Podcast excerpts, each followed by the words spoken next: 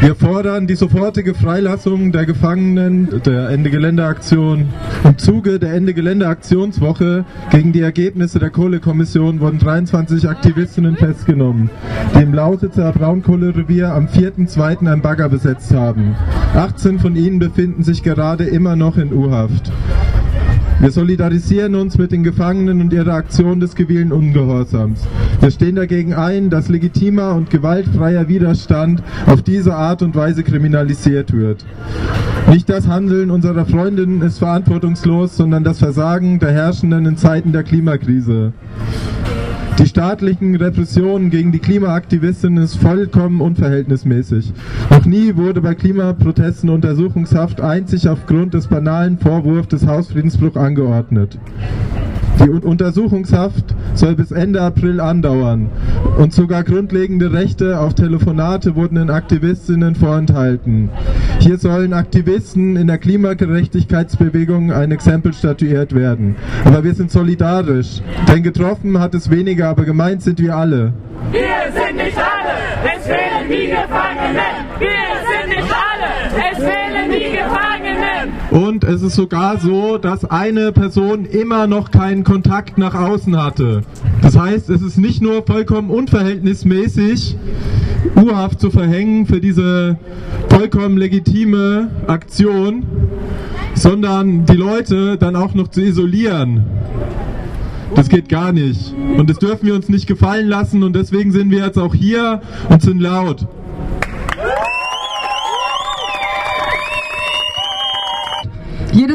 Braunkohle, das wir fördern und verbrennen, macht es unwahrscheinlicher, dass wir unter dem 1,5 Grad Ziel bleiben. Jedes bisschen Braunkohleverstromung, die wir blockieren, macht es wahrscheinlicher, dass wir es noch schaffen, unsere Lebensgrundlage zu erhalten und schließlich ein gutes Leben für alle schaffen. In den letzten Wochen wurde uns ein völlig unzureichendes Datum für einen Ausstieg aus der Kohle vorgelegt. Bis 2038 Braunkohle zu verstromen, gleicht einem Todesurteil für eine bewohnbare Erde. Dass dieses empörende Ergebnis der Kohlekommission kein Konsens ist, zeigen in ganz Deutschland Menschen mit bunten, entschlossenen Protestaktionen. Im Zuge dessen besetzten am Montag Ende Geländeaktivistin mehrere Bagger im Lausitzer Braunkohlerevier. Untersuchungshaft für den Tatvorwurf Hausfriedensbruch anzuordnen, ist völlig unverhältnismäßig. Überhaupt gab es beim Vorwurf des Hausfriedensbruchs noch nie Untersuchungshaft. Was diese Willkür uns zeigen soll, ist indes klar. Die Regierung wird versuchen, gegen den Willen der Bevölkerung Profitinteressen der Konzerne mit Gewalt durchzusetzen. Wer sich weiter für Klimagerechtigkeit einsetzt und die Dringlichkeit zu handeln als solche begreift, die denen erwarten Kriminalisierung und Repression. Allerdings zeigt es uns auch noch einmal in aller Deutlichkeit, dass wir selbst handeln müssen. Von Regierungsseite erwarten uns nur Milliardengeschenke für die, die die Klimakrise verursacht haben und Repression für die, die von ihr betroffen sind und versuchen sie zu verhindern. Lasst uns diese Einschüchterungsversuche als einen Aufruf für eine Klimarebellion von unten verstehen.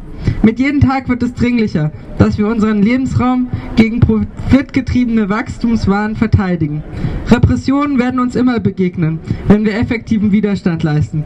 Aber gemeinsam können wir ihnen mit Wut und Entschlossenheit begegnen, statt mit Hilflosigkeit und Angst. Jetzt ist erst recht der Moment, um Aktionen zu planen, sich zu organisieren, zu streiken, zu blockieren, unseren Unmut kundzutun und klarzumachen, dass es so wie es ist nicht weitergehen kann. Die Vorstellung, eingesperrt zu werden, ist schrecklich.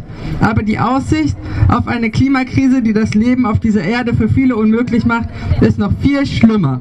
Warnung, bei friedlichen Blockadeaktionen ist momentan mit einem hohen Risiko von U-Haft zu rechnen. Unser Gesundheitsausschuss rät trotzdem nicht von solchen oder ähnlichen Aktionen ab, empfiehlt aber sich in jedem Fall in den nächsten drei bis sechs Monaten nichts vorzunehmen.